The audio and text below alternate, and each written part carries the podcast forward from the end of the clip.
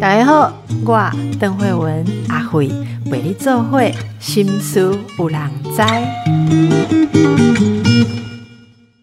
大家好，上次访问卢建章导演的时候啊，他这个讲诗集讲来讲去，讲来讲去，最后讲出了缘由，原来是他被这个 Storyway 啊品牌创意总监、创办人冠柏，好陈冠柏，我们的老朋友的一个行动啊所触发，然后他们之间呢有了一些呃很好的共感，然后所以这个建章就在诗集里面也为这个活动带给他的感触，以及看到的一些人啊，就是写了一些他眼睛诗人的眼睛。看到的东西，所以我就想到说，哎呀，难得可以介绍这一位老朋友，他真的身上也是有很多的 story，很多的故事，所以就答应大家会把人请来喽。所以我们今天在场的就是 Storyware 品牌创意创办人，这个是冠柏。大家好，我是冠柏。冠柏，我想先跟大家介绍一下，就是呃，在我们介绍 Storyware 这个概念之前啊，哈，可以跟大家说一下你的历程，好不好？从我十几年前，应该是十几年前，对，我们第一次相会的时候，那时候你应该是还在，那算那可以说是你们家族的企业，对不对？跟大家介绍一下你的这个呃渊源，渊源真的，谢谢邓医师，我真的很感动，因为啊。当初认识邓医师是因为我们在呃庆百，就是一个台湾的国产服装品牌，老品牌，老品牌，那是我爸妈创建的。这样，那当时是也是三十几年的老牌子，然后全台湾大概排名第三名、第二名的这个时装品牌，所以进到百货公司都可以看得到，一定有的品牌。这样，对对对。那因为那样子，那我们一直很想要转型，让女性呃。去去来诠释说真正的美的女性是是长什么样子，所以我们找到邓医师来帮我们拍时装目录。哎，真不好意思，所以我就是全性的美，全是女性真正的美好。是，对对对，谢谢你。对，所以因为这样认识，然后呃，到最后后来因为我父亲呃离开，然后我母亲可能因为毕竟她是设计师背景嘛，所以她就不想要再继续做下去了，所以我们就把衣服呃这品。品牌收起来，那收起来之后，我就出国去这个深造。深造之后，发觉哎，原来国外有人在讲永续时尚，这个这个这个市场，它已经是一个市场了。那那以我过去这个这么多年在家里，发觉我完全不知道永续时尚是什么，所以发觉有点罪孽。那永续时尚其实它代表的是，不管是你从这个衣服最源头的棉花制造，它有没有对于环境是保护的，到生产的劳工有没有受到很很好的环境保护，还有它的这个。它的收益来源是不是都是平等对待的？到现在我们常讲的碳排放问题，还有海洋的这个污染问题，因为我们做衣服一定要花很多的染剂去染它，那染剂这件事情是不是很安全的？有没有？然后有没有被审核过再排放到海洋中？其实这全整个系列，这整个产业链其实都要被审视。所以那现在因是因为大家生产太多的衣服，导致于我们丢掉过多。所以因为这样的启发，所以我才呃创立了这个 Story Word 的品牌。那呃，你可以跟大家说一下这个。时尚或者是快时尚哈，就做了很多的衣服制造的过程跟这个丢掉的过程哈，它到底会为我们的地球带来什么样的负担啊？其实这个牵扯真的是很很很广很广，因为我们就像现在有太多食物被生产出来，但是太丑我们就把它丢掉，这也是一个问题。那因为像我们种植棉花这件事情，它其实是需要很大量的农药以及大量的水。所以在台湾没有这个问题，可是，在很多第三国家，像印度、美国，甚至还有还有这个乌兹别克，很多地方都是呈现很干旱的状况，是因为它需要很大量的农药来种棉花，然后它需要很很很大量的水来种棉花。所以，如果你过度的去种植棉花，是导致于这个环境土壤很大的污染。所以像乌兹别克就很很大片的土地是干旱的问题。那因为我们贪图所谓快时尚为什么不好，是因为它可能很便宜，就一件 T 恤它也许一百块的话，你就想象说是谁来摘这个棉花，那这个土地是不是有受到保护？那它的染整的染剂是不是真的是好的？因为所有的环节其实都是用钱堆积的嘛。那如果有一个环节受到了这个，如果一件 T 恤一百块啦，你就可以想象，一定是不管也许是劳工在被剥削，或是说你的土壤正在被剥削，或是说你的染剂也许用的是非常便宜、很劣质的。那可能有些人是啊，他。棉花弄得很好，就是非常的安全，但是也许是劳工权益上面受到争议，这样，所以欧美市场其实他们长期在讲的也都是劳工权益的问题，因为有太多，比如说像 Gap 啦、H&M 啊 大品牌，他们有太多的工厂是在第三国家来制造这些商品，那也被。探访出来说，哎，有一些工厂是因为生产他们东西，所以导致于呃人员受到这个迫害啊等等的。那我们常常看到说，呃，说下一场世界上人类的战争可能不是为了石油，嗯，说是会为了水啊。Yeah，对你赞同这个说法吗？我很赞同哎，因为 因为我们现在。光是要呼吸新鲜的空气，这也是我们在很很奋斗的一件事情。那水也是，因为水非常重要。那全世界百分之二十的海洋污染，其实来自于我们的纺织跟时装产业，因为我们的这个。呃，非法的排放的的污水问题啊，其实在全世界都有在被发生。那甚至在大陆，现在也许现在有改变，但是往往我们在看到这个呃，有一些纪录片，它在说明的就是，不管是我们的皮革染整厂，或是说我们的牛仔裤的染整的这个工厂，如果它是很劣质的状况下，它没有被很安全的这个排放污水的话。它是直接流到海洋去，那大陆又离我们那么近，这个洋流这穿来穿来互去，到最后可能我们自己要喝干净的水都很难。嗯嗯，所以你接触了这个概念之后，是不是想象对国内而言，这个声音还没有很为人所知嘛？你你是哪一年学成归国的？我是二零，其实我回来。没有马上开始 Storywear，因为我知道说这个议题太冷门了，就冷到当时就真的没有人想会想要知道。所以，即便有那么多环保议题，你你那时候评估那个议题算冷的？对对，因为是什么原因呢？什么原因大家比较不不会去感受？嗯，我们那时候是几年啊？我在二零我三十岁的时候，大概是。八九年前，就是二零一一七一一八左右这样子。那那个，我当初一开始回来是发觉，哎，没有人在讲。永续时尚，或者说在很少国内很少对，或是不知道为什么，因为衣服穿就穿，它不会，你不会立即有任何可能不舒服啊等等，像不会像吃食物，你吃了你会中毒或者会过敏这样。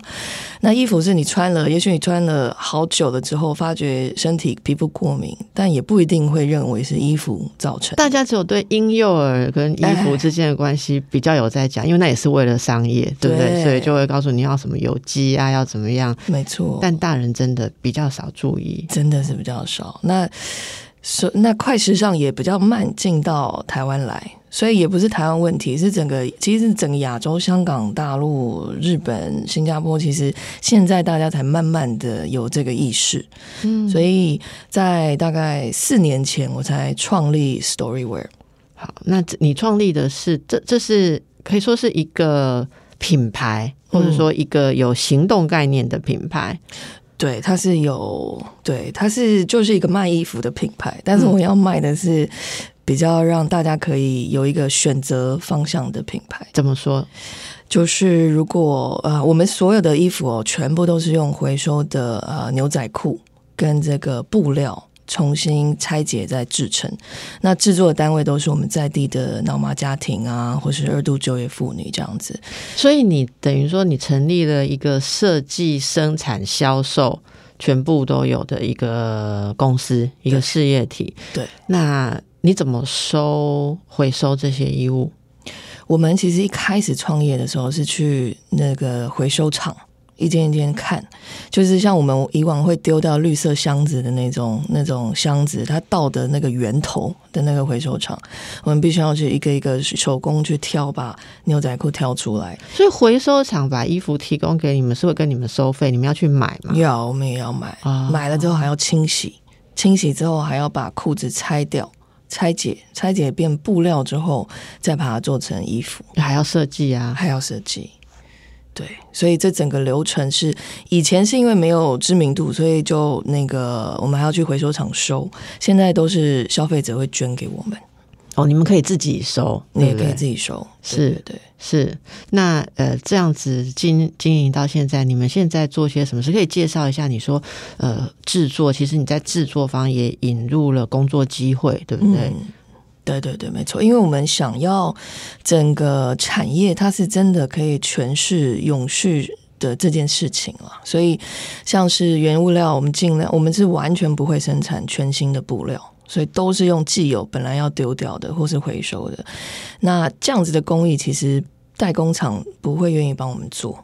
就是我们数量，因为可能一块布我只能做十件、二十件，那这么小量工厂不愿意做，所以我们就找到了在地的这些妇女。那其实三十年前的台湾，就是我们就是纺织大国嘛，就是有很多的家庭代工啊，在台湾制作很多的东西，还有服饰跟纺织。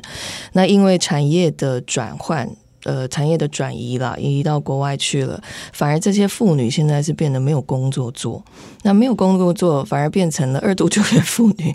那有很多的协会在帮助这些妇女就业，所以我们就跟这样的协会合作。所以像有妇女协会啊，或是家福中心啊，我们来让他们制作我们的商品，那我们再来销售。哎。所以其实不难找到某大概某一个年龄层以上的妇女，很多有基本的这些缝纫的技巧，是不是？在国内很多人，这也是我们背景的一个历史文化。对。那你刚刚特别提到像脑性麻痹的，呃，这是脑性麻痹的家长嘛？家庭嘛？嗯，家怎么会有这样子的连接跟机会呢？也是因缘巧合哎，我们就是刚好在这种劳动部的活动上认识了。那认识之后发觉，哎，其实这些妈妈都是非常有些都是营养师啊等等的，就是本来都有专业背景，但因为孩子一出生之后，他们是从三个月大就要开始复健，因为脑麻小朋友他们一受损到脑神经，他的不管是每一个人的状况都不同，但普遍都会有四肢痉挛的这个问题，所以四肢痉挛。他必须要去把它掰正，所以从三个月大就要开始去复健孩子。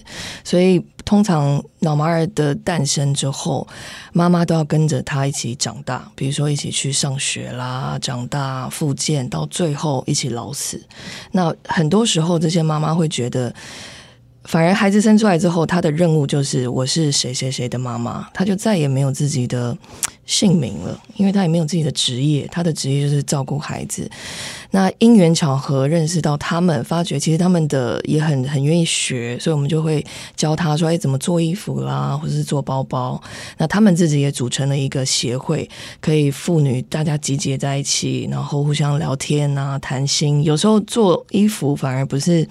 最大的一个重要的，但是反而是大家聚集在一起，会让彼此呃分享心情、分享生活上面的大大小小的磨难，那让自己的生活可以更好一点。嗯，那这样子的制作，所以你也有一对设计师吗？还是你就自己设计？我们我一开始是自己，那现在开始就有两个设计师跟我一起。哦，那目前运作的如何呢？我们现在有一家店在这个成品松烟的这个旗舰店，那里头就是有很多不同我们的商品啊，然后全台湾有大概十间这个批发通路，就是这种选品店里面可以买得到我们的东西，网络等等。那我们也做企业礼赠品。就是我想说，可以邀约很适合企业的，对对。可是企业礼赠品大概如果做到衣服的话，单价成本会很高吧？所以你们是不是有一些比较小的东西？对对对，比如说呃购物袋啊、铅笔盒啊，或者我们最近帮联电做书衣，就是大家过年都要送笔记本嘛。所以我们就帮他做笔记本加那个书衣，可以一起送给客户。哦，书衣很好，书衣就是大家如果在捷运上啊，读一些不想被人家看到的书的时候，例如像我们之前有些书，什么想讲到什么呃婚姻问题呀，然后什么的，怕被人家看到说哦你在想离婚嘛，大家会就用书衣把它包起来。我曾经被出版社建议过说，哎，卖这类的书的时候，要不要找个厂商一起来做书衣？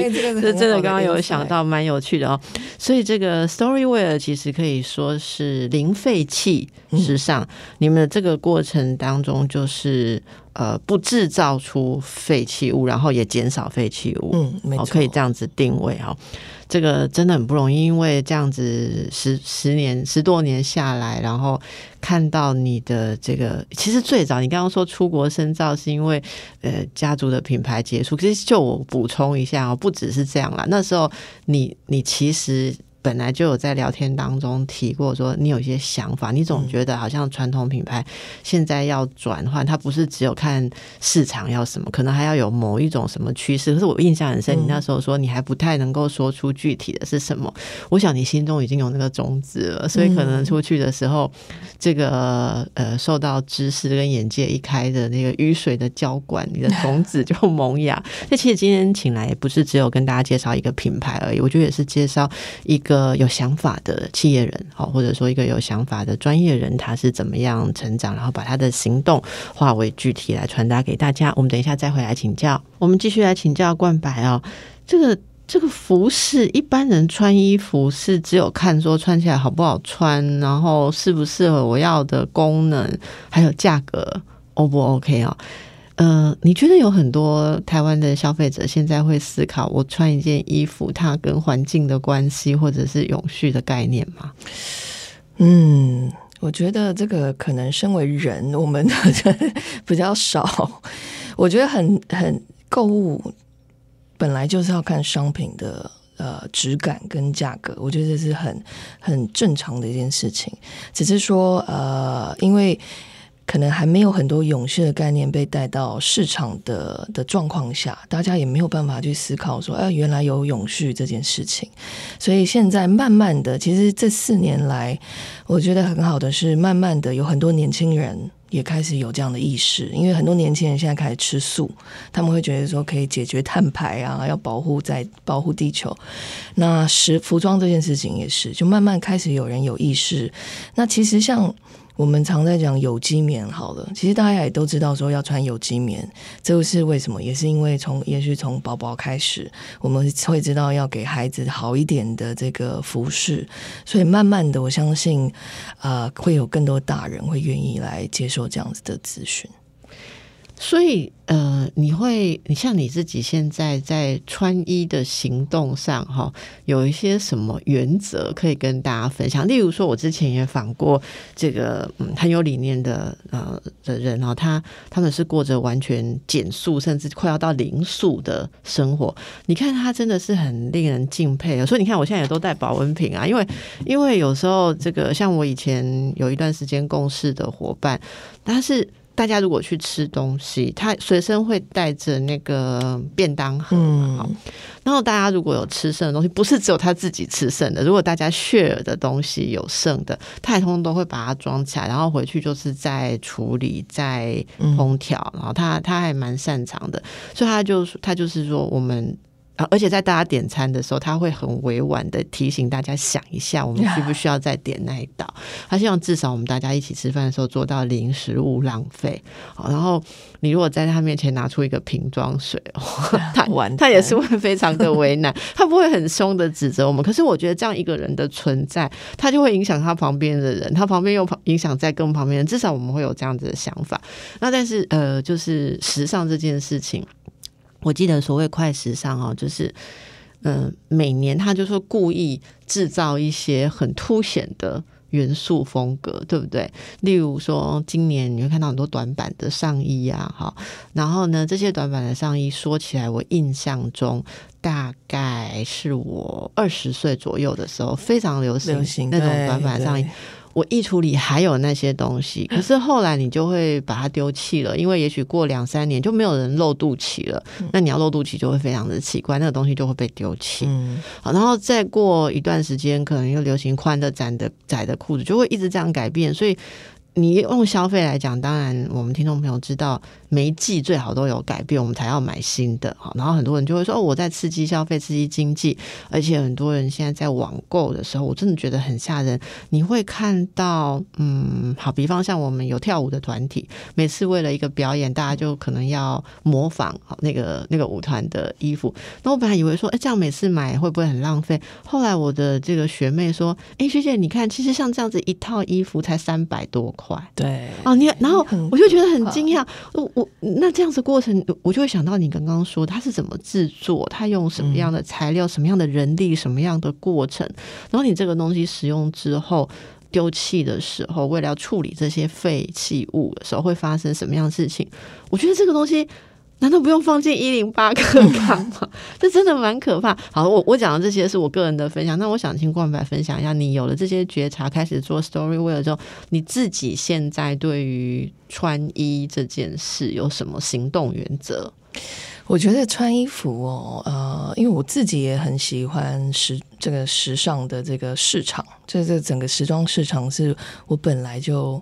很爱的，对，然后她也是很美的女人嘛，就或是甚至男生也是，大家一定会想要自己是漂亮的，所以不可能不穿衣服。如果不穿衣服，当然就解决所有问题了。但是我们不可能。那 呃，但是我们在穿衣服或是变漂亮的时候，就是像当初我们为什么认识邓医师一样，我们希望美这件事情它是很有质感的，你是有深度的，你知道你自己适合什么。或者你在穿衣服的时候，你可以很完美的传诠释出属于你自己的个人风格。我觉得这才是最最重要的。那如果你自己知道自己风格，你就不会随波逐流，你就不会跟着潮流一起的飘动，那就不会有。呃，这个过度的丢弃的问题。那我们我现在个人是这样，我们尽量的都是呼吁大家是，你可以买东西，但你在买之前，就像刚刚吃吃饭的这个概念一样，你在买之前，你先思考说，你是真的是渴望，还是说你是需要它？你是因为你失恋了，你想要就是买个东西来泄愤，还是说你是真的？需要它，那因为你需要，所以你买了，你就会特别的珍惜，然后你会穿的比较久，或是常穿它。那在购物的时候，你就买好一点，但是我们买少一点。再符合你的这个需求。那当你买好的时候，其实你的不管衣服的质感啊、生产过程，我相信它都会是比较受保护的。那当然，你还是要看呐，还是要看这个企业本身背后它的理念是什么。然后你的衣服本身，你可以了解说它的制成到底是大概是怎么样。但我得坦白讲，现在的没有一个还没有一个技术啊，或是任何的 App 可以告诉你说哪一个品牌它是完完全全的这个呃。非常的友善等等的，所以这给消费者带来其实比较大的困扰了。那你的意思是说，我们购买的东西其实不知道它背后到底制造多少问题，类似这样吗？对，如果你今天到百货公司，尤其你看一百货公司一层楼二三十家的品牌，你很少可以看到说，哎，我扫描一个 Q R code 就可以看到他说，哎，这个原料哪里来，谁制成的？那你只能说，比如说像我现在是因为我们在这个产业，我们可以知道哪几家牌子是非常好的。比如说像 Patagonia 好了，他就是在永续界里头，他是最一开始在做的人。那么到最后，他也不用，你也不用特别去扫描他的这个品牌背景，其实你就可以相信他说他的原料采购啦，还有他的劳动过程，因为他都是很认真的告诉你说，很清楚明白告诉你说他是哪里来的。那他也一直以来是很很坚持走的这个方向，所以。这个可能是消费者本身，当然自己要有一点意识啦，然后要愿意多花点时间去了解这个牌子。那再来就是，我们可能如果都觉得这都实在太麻烦了，那我们就尽量选择有机棉，或是说啊麻料类的东西。比如说百分之百麻料的东西，其实它是这个原料是非常好的。那有机棉当然也是非常好，可是有机棉其实也是要看有些品牌，它可能只有百分之二十的有机棉，它就说。啊，我这个是有机棉 T 恤，所以这个也是不太对的。我们希望尽量至少百分之三十以上是有机棉的成分。那再来就是，我们也可以尽量买一些二手的衣服。那我们到那种二手市场。其实有那种小店呐，二手市场，或是国外其实有很多这种古着店，呃，它是可以让你买一些那个要丢本来要丢掉，那你又可以在里头挖到宝，那又不会太贵的商品。那再来就是选择像我们现在我们这种品牌，它是用回收再制的啦，或是说有这种环保认证啊等等的品牌，所以我们在购物的时候可以就是尽量的有意识的消费了。那么，服装的品牌有环保认证，呃，布料布料方面有环保认证，国际的环保认证。对，所以它检核的项目是，就是像呃，有些是它可能是劳工权益的认证。就像我们什么有那个什么公平交易咖啡那种，对对对对对对，衣服也有，衣服的原料与布料也有公平也有交易这样的，对。例如说，确保这中间没有用到童工啊，什么剥削啊这样子。嗯嗯，OK。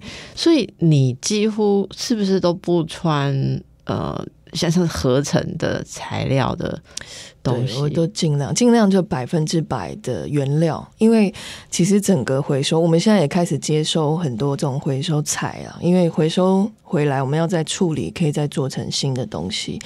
那百分之百的原料才可以被回收。百分之百的原料指的是就是百分之百棉，百分之自然的植物的东西哦。你指的就是像和化学纤维那些是。其实也可以被回收，但是一定都是要百分之百。比如说百分是百分之百，因为有些人现在有些现在很多都是百分之呃百分之二十是棉花，百分之八十是聚酯纤维，像这对对对对对很多这样的东西啊，这种就不能被回收。为什么？因为回收原料回来一定是要百分之百才可以再被回收，是没有办法再使用吗？还是说在处理上会有技术的困难？处理上会有技术困难。如果我是回来用他的 T 恤直接再做成呃，再把它剪剪剪破，或者是再重新设计图腾上去，这是可以。但是如果回收回来，我要再重新变成布料的时候，它就没办法，就没有办法。对对对对对。就会这样子。那我们像有的消费者啊，我有听过蛮蛮有趣的概念。他说：“好吧，那如果呃棉花这么的昂贵，或制作的过程成本要考虑的这么多，那我们都穿化学纤维不就好了嘛？” 好，啊，旁边人就说：“啊，问题是那个东西一万年、也十万年、一千万年都会留在地球上，是不是？哈，那这个是你你会怎么想？就你自己怎么看这个这些东西？哎，最近其实自从这个碳排放，就是自从疫情之后了，其实整个。全球市场的这个纺织，全球的时装市场，每个人都在讲永续这件事情，而且每个人都开始落实。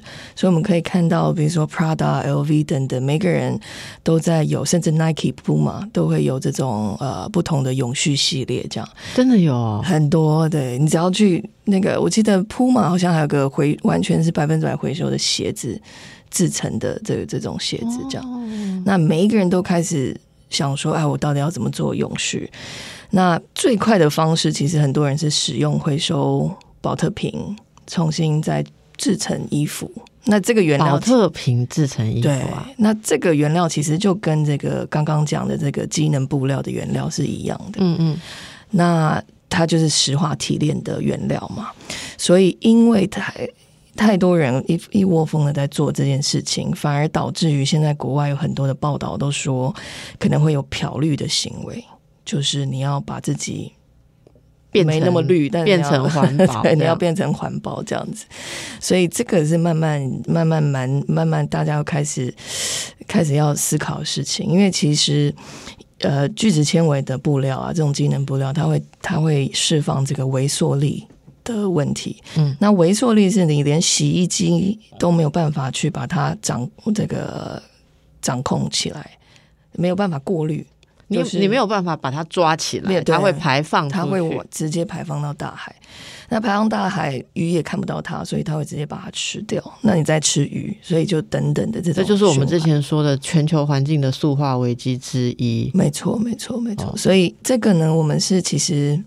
会尽量希望大家就是，其实聚酯纤维当初的发明是为了让这个世界更环保。因为我们买一件衣服可以穿很久很久很久，对啊，就可以穿一万年嘛。对对，其实是这样子。但有时候，其实我觉得都是一个生态不平衡造成的。就你所有东西，你都不可以是一窝蜂的倾向的哪一端。如果大家全部都穿聚酯纤维，而且过过多聚酯纤维又很便宜嘛，所以常常都会混棉花，然后来做成 T 恤，它真的是会比较便宜。但是如果你大量的生产、大量的丢弃，其实就会有后面这所有的问题。嗯，那最终我们真的就是要谨慎的思考，到底你要买什么样子的衣服，那你真的要穿很久。所以我觉得这真的要。有人告诉大家这整个环节是什么哈？我甚至觉得有时候真的在这个节目里面听到各行各业哈有想法的人，我觉得很多观念都是共通的。你知道昨天我我其实跟几位教授在节目上面在谈宗教的事情，他们在说诶。其实人从小就应该要对宗教这件事情哦，不是说要信宗教，是要对宗教可以怎么影响人类行为，我们应该要有一个了解。好，然后就有人就就说到其他的环节也是，哎，我们也要了解食物的产制是如何的环节，这样你自己在行动上你就会有 sense 啊。哦，那像你今天谈到服装，也是我我们节目之前也访过本土的。呃，皮件的企业，嗯，然后他们也是在某一年的年底来节来我们节目宣传，希望大家可以把不用的皮包、不用的包包，可以到他们的各个送到他们的各个回收点，然后他们就会折那个他们购买新的物件的礼券给他们，然后他们把它也是那个那个。皮包拆起来重置，我就听他们讲说，那就跟你回收东西一样的，因为你知道有很多那种合成皮的啊，然后对，就是那个东西其实是废物。嗯，那那你要怎么样把这些材料做一些重新的处理？而且他们也是希望发出一个声音，就是思考一下永续的问题。嗯，哎，也许 maybe 真的有慢慢有很多很多的声音可以汇集起来。那最重要是进到最大的使用者，就我们消费者、我们听众朋友所有人。好，我们能不能从今天开始，你要买一个东西，不只是衣服，买一个东西的时候，你可以想一下这是在怎么样的链接里面。好，冠白，我想请教一下，所以这么多年来，你呃。做这样子的事业嘛，哈。可是你知道，如果以经营来讲啊，哈，这是理念是可以被推动，但是理念不见得可以销售变现。对不对？好，所以在这个过程当中，呃，经营这样子，在在服装里面，除了你还是要经营你的服装事业，其实你也作为一个社会行动实践者，这两者当中的平衡，你的生活哲学是什么？我我讲的白一点，就是说，你不再只是像上一代的。例如说，你们家族的思维说怎样可以卖更多的衣服，赚更多的钱，对不对？如果你要赚更多的钱，你现在想的这些都是反其道而行的嘛？是你自己怎么样去找到你的定位跟平衡？呃，的确，我们在创业的，甚至到现在来，每一个人都会问我们说：“那你到底怎么赚钱？你因为你一定要盈利嘛？”那我们也告诉大家说，身为社会企业，就是。社会企业其实它本来就是一个企业，你身为企业就是要赚钱，你没有赚钱，你就不能把这样的理念继续延续下去。那你做梦，你那就变白日梦。对，所以我们是也确保说我们自己一定要盈利，这个是最最最基本的。那呃，但是我们可能我们没有办法说到最后年营收有十亿或是二十亿，但我们会依照自己的需求，然后我们去算损益两平，然后你如何有有很正常的成长，那来规划你整个的这个企呃这个企业的这个架构要怎么持续下去，这样，所以我们才做企业礼品。因为不然，我好好的做衣服就好了。那我们现在其实不管是呃卖卖衣服、卖礼赠品，这是一个部分。然后同时，其实我们也是很多企业的，像是 ESG 里头他们的很好的伙伴，就是因为有像是我们跟 IKEA 或是 Levi's 合作好了。那 IKEA 呢，它其实本身是有很多的这种窗帘废弃、制服的废弃。我以为。我以为 IKEA 浪费最多的是这个木做的东西嘛？那结果其实很多那个我们展示间看到这些沙发的沙发布或者床单，所有店面如果有人做过的，他都不能再卖，所以他也只能销毁掉或是烧掉。然后员工制服有这么多的员工，到最后他也只能烧掉，因为有这个品牌识别在上面，所以反而是我们变成他们一个很好的呃解决废弃物的伙伴。那同时我们也会帮他发想一些，比如说活动啦，或是发布新闻稿啦。来让他们来一起来啊，我们帮他们一起来解决这样子的这个废弃物，同时加宣传，所以不是单纯是只是在卖东西而已了，我们反而是置入更多的这种啊嗯关于 ESG 相关的的理念，但同时要给被大众给理解，所以我们帮他办市集活动，或是说请这个。吃素的的素食的这个厨师来帮他，就是用他们的素食肉丸来教课，然后来做零废弃的这种亲子手作课等等等等的，所以。变相的是，我们用我们自己不同的，我们用我们自己专业来帮企业发想很多这种企业的 ESG 的行销活动。嗯嗯，那像这样的东西，它就不一定是一直在做东西，有时它是在做行动。等于说，你们也是一个活动啊，有还有活动公司、在行商公司，或者说概念的对方，但是也是一个呃，我想我想是一个也是个社会团体，对不对？哈，有这样子的概念。那你是怎么认识我们的那个建章？建章是因为我个人是非常喜欢，或是我很希望用深度的沟通去沟通我们的品牌。那卢建章他是一个，他我们之前跟齐柏林基金会合作，然后做了一系列的联名商品，然后还有走秀。对，然后因为这样，我才知道，哎，有卢建章导演这样子的角色。那他本身是利用自己的专业，他只拍关于呃社会正义啊等等，他只拍理念，他只拍理念。对，就算很商业的广告，他也他也他也要找到他的理 念来。对，所以我就很崇拜这样子的导演。所以每个人都在自己的角色上面做。尽量的永续，用自己的方法去做永续，所以因为这样，我们也就联合一起来做了一系列的商品。那他也出，因为这样出了一本书。嗯嗯嗯，那个是呃，读诗的那个，大家可以回顾一下我们的节目哦。那同时，今天大家听到节目播出之后，其实过几天其实可以来。呃，一睹风采哈，可以介绍一下你们在一月十五日的活动吗？对，一月十五号我们就跟卢建章导演一起会有一场签书会。那不只是导演，我们还会带来，我们把呃三位我们的制作者一起带到现场来。因为卢建章导演其实他访问了我们这三位的制作单位的妈妈们，那访问了他们的生命的故事。那因为这生命故事启发了他呃写这本里头的诗集这样子。那这些妈妈是都是有脑麻的孩子在家里，或者说很老的这个老师傅。那利用他们的生命故事，我们来聊一聊，说哎，其中的到底生命的启发是什么？这样希望也可以给大家很多不同的感想。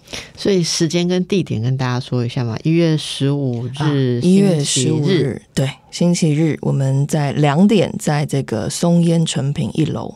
的 Storyware 的旗舰店，然后我们就会看到你刚刚讲的这三位呃制作的妈妈的妈妈跟卢导，跟卢导，卢导要呃跟大家分享的新书就是自由。平等博爱 and you 对 and you and you 对对对，好，他上次也有介绍这样子的书籍，所以呃，我们去感受一下。哎，活动应该不用特别报名嘛，就是可以先提前报名，就可以帮你们留位置。哦，是哦，对，可以上我们的官网报名。所以官网是叫 Storyware 零废弃时尚吗？对，没错，就大家查 Google 就找得 Google 就找得到 Storyware 哈零废弃时尚。诶，那我们可以感受一下，其实。世界上有很多角落，很多人用自己的方法，好在想要把世界变得更好。这是那天建章跟我们大家讲的，就是他觉得世界是可以更好的，没错有很多这样子的人存在着。那也如果大家听到这样子的想法，呃，想要在你的生活当中，哈，诶，也许我们也可以再做点什么了，我我常常都会幻想说，把所有这些想法各个环节的人串联起来，就变成一个大队，从食衣住行哈到这个教育、精神、心理层面，其实都越来越有人可以看到整体跟永恒、永续的的一个情况。那这个过程当中，最后我们也不免要问的就是说，那你有遇到过阻碍吗？我们遇到很多阻碍，其实就 随便讲几个 我每三个月都想要放弃一次。果然有，是不是？阻碍是什么？我们当然会很缺经费了，就是我们在毕竟是新创事业，所以我们需要很很多的资金投入做行销、做品牌、深度沟通到商品制作。那因为商品制作不能这个牺牲妈妈们的这些费用嘛，所以也是不停的在找资金，可以让我们更成长这样子。那阻碍当然有很多，我们生产线毕竟也不是专业的代工厂，所以常常有人人来来去去。